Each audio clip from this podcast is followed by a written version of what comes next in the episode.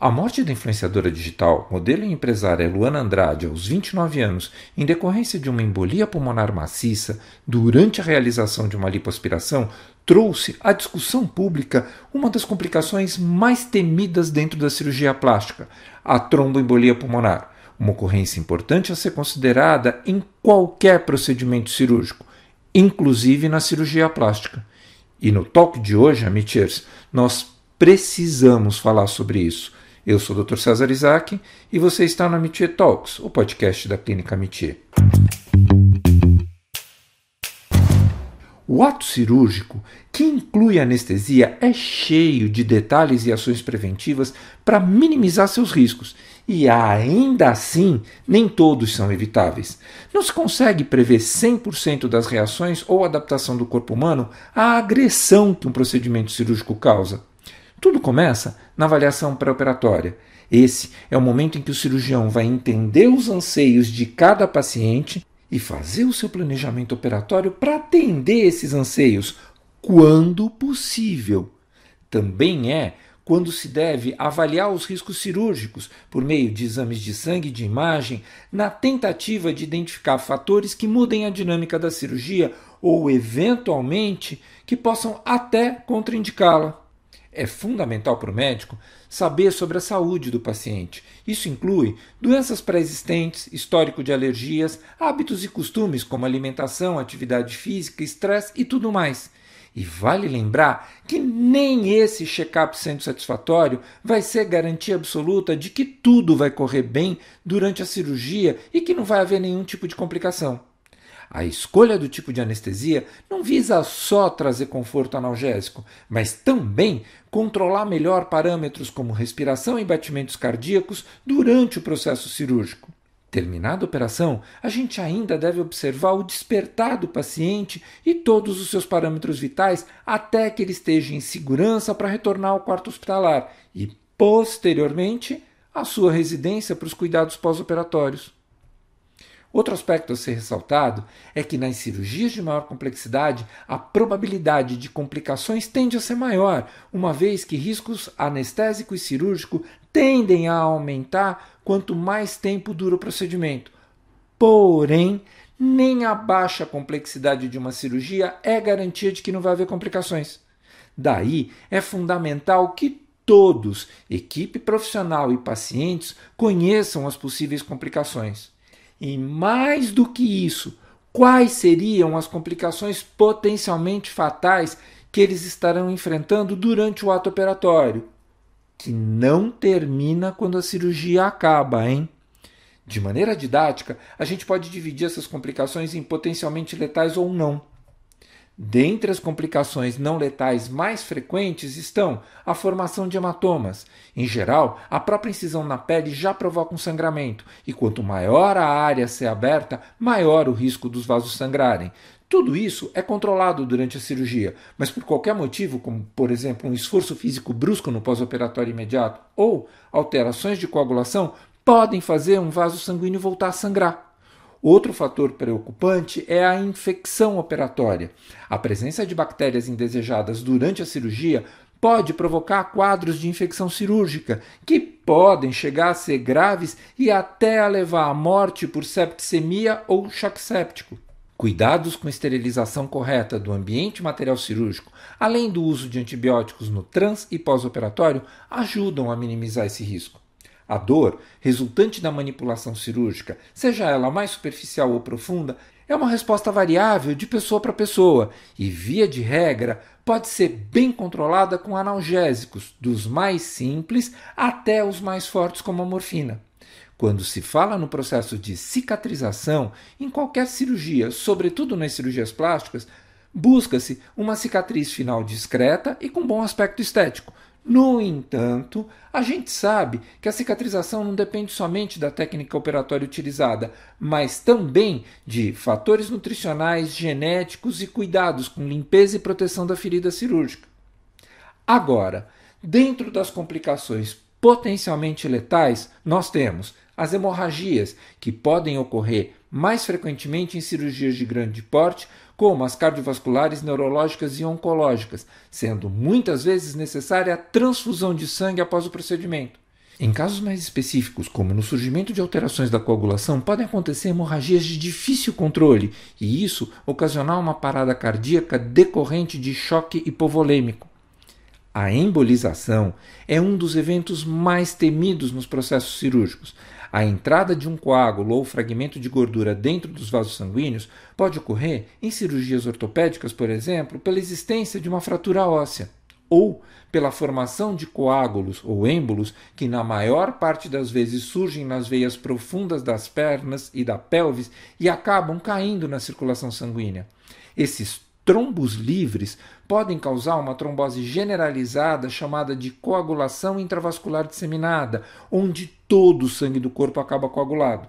A embolização pode também ocorrer em cirurgias como a lipoaspiração, principalmente quando associada a enxerto de gordura, em que fragmentos de gordura podem incidentalmente cair dentro dos vasos sanguíneos. A partir dessa entrada nos vasos sanguíneos, o destino desses resíduos vai ser o coração e os pulmões, podendo causar a interrupção da chegada de sangue nos pulmões. Essa foi a causa da morte da Luana Andrade. Pacientes com fatores de risco para trombose, como obesidade, tabagismo, uso de contraceptivos hormonais, história prévia de trombose ou problemas de coagulação sanguínea podem correr um risco maior durante a cirurgia plástica. A imobilidade após a cirurgia pode aumentar a chance de formação de coágulos sanguíneos. Pacientes que ficam muito tempo em repouso ou não seguem as orientações do médico para mobilização adequada correm maior risco.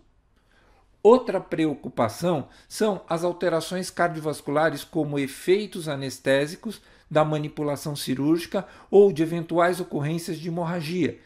Tudo isso causando arritmias cardíacas ou mesmo infarto do coração e até um derrame cerebral. Dentro desse grupo ainda estão as reações alérgicas ou anafiláticas. Os pacientes podem apresentar alguma reação grave diante do uso de alguns anestésicos e medicamentos na cirurgia essa reação grave pode até levar a uma parada cardiorrespiratória. Logicamente que o risco de uma cirurgia sempre deve ser individualizado. Simplesmente deixar de operar por medo não é a melhor medida. No entanto, também não se deve operar sem critérios claros ou por um certo preciosismo, por influência de outras pessoas ou por pressão social. Quem já passou por uma cirurgia sabe que existe o termo de consentimento esclarecido, um documento assinado pelo paciente ou pelo seu responsável detalhando a proposta cirúrgica e os eventuais riscos. Daí você se pergunta, Mitier, por que tanta gente morre fazendo cirurgia plástica? Para começar, não existem dados estatísticos confiáveis de quantas pessoas morrem durante esse tipo de procedimento. E Aqui eu me permito falar em primeira pessoa. Esse fato, na minha opinião, decorre de uma banalização generalizada sobre procedimentos estéticos, cirúrgicos ou não, e de todas as partes. A sociedade impõe padrões corporais como forma de poder e prazer, e a gente tem falado muito a esse respeito. O sonho do corpo ideal é vendido como um produto de quitanda, à disposição e ao alcance de qualquer um. As redes sociais não cansam de falar sobre a celebridade que se submeteu àquele procedimento que é a última moda no mundo dos famosos. Volto a dizer: produto de quitanda. Os profissionais de estética, com as suas mais diferentes formações e capacitações, entram nessa pilha de minimizar os riscos dos procedimentos que oferecem ou por completa ignorância ou por ganância mesmo, do tipo, se eu não fizer, vai ter alguém na esquina que faça. Hoje em dia, existem profissionais que estão fazendo procedimentos durante lives e as cirurgias em salas mais bem equipadas do que muitos estúdios de Hollywood, que possam ser exibidas no YouTube. Junto com este glamour vem a mensagem: Olha como eu sou bom. Vale lembrar que muitos destes glamour lovers estão reproduzindo o que aprenderam num cursinho à distância durante um fim de semana. Dá para levar a sério? Quanto aos pacientes, esses deveriam ter consciência do que vão enfrentar e não se colocarem na posição passiva de recebedor. Do tipo, eu pago e alguém me constrói um corpo. ainda existem muitas pessoas que confundem cirurgia plástica com salão de beleza, spa ou varinha de condão. Frases do tipo: Eu preciso emagrecer, daí pensei em fazer uma plástica para me ajudar a dar um start. São o prenúncio de maus resultados. Esse tipo de raciocínio mostra uma total falta de responsabilidade sobre a transformação que se pretende. Sabe aquela coisa do tô acima do peso, faço uma lipo. E se depois eu engordar, faço outra. Se você ouviu o que eu falei até agora, vai querer mesmo correr aqueles riscos a cada procedimento? E agora eu junto tudo. Esse pensamento preguiçoso e simplista, sustentado por profissionais inescrupulosos e despreparados e estimulados pelas redes sociais, resulta no quê? Em milhares de notícias do tipo morreu ao se submeter a uma cirurgia plástica. Na maioria dos casos, a gente culpa o profissional que realizou o procedimento, as instalações onde isso aconteceu e tal. Ah, foi numa clínica, não tinha nem desfibrilador. Claro que esses são fatores que aumentam o risco de complicações e até de morte, mas a gente tem a tendência de desculpar o paciente por ter sido vítima de uma emboscada. Será? Será que essas pessoas são tão ingênuas que não conseguem enxergar onde estão se metendo? Ou será que essa cultura da cirurgiazinha plástica está tão enraizada que as pessoas acreditam que qualquer um com milhares de seguidores nas redes sociais está apto a realizá-las? E finalmente, a pergunta de ouro: quanto custa a sua vida? Enfim, amiters, quando vocês forem buscar um procedimento cirúrgico estético, não façam isso pelo apelo das redes sociais, pois toda e qualquer cirurgia pode ter complicações, muitas vezes de forma surpreendentemente letal e inesperada. Busquem sempre um profissional ou uma equipe que lhe assegure segurança, transparência e que não prometa resultados estrondosamente perfeitos, porque isso não existe. Antes da cirurgia, discuta suas expectativas com o cirurgião plástico. Certifique-se de entender os possíveis resultados e quais as limitações da cirurgia. Não deixe de informar o médico sobre quais problemas de saúde você tenha ou medicamentos que esteja tomando. Se você tiver alguma dúvida sobre a cirurgia, não hesite em perguntar. Certifique-se de entender o que esperar durante o período de recuperação e quais as preocupações que você deve ter. Pergunte ao seu médico sobre qual medicação deve ser tomada e quais sinais de alerta você deve ficar atento. Lembre-se de que uma cirurgia plástica não é uma solução mágica para todos os seus problemas e que é importante ter expectativas realistas sobre o resultado. Não espere que a cirurgia vá transformar completamente a sua vida. E, aliás, é muito importante que essa cirurgia seja realizada num hospital com recursos como equipamento de ressuscitação e uma UTI para atender essas intercorrências, porque riscos de complicação podem ser minimizados, mas não eliminados. Então, em algum momento, essas complicações vão acontecer. Um beijo para cada um. Esse foi o Amitié Talks, o podcast da Clínica Amitié. Você pode ouvi-lo no Spotify, no Google Podcasts ou na sua plataforma de áudio preferida. Vale a pena seguir o Amitié Talks no Spotify, assinar no Apple Podcasts, se inscrever no Google Podcasts ou no Castbox e favoritar na Deezer.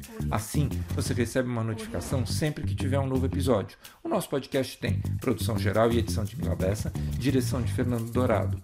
Se você quiser comentar, fazer sugestões ou participar dos nossos talks, entre em contato conosco pelas redes sociais e não deixem de avaliar nosso podcast nas plataformas de áudio. No Spotify, você pode nos dar estrelinhas. Isso é muito importante para gente. Eu sou o Dr. César Isaac e fico aqui até nosso próximo encontro.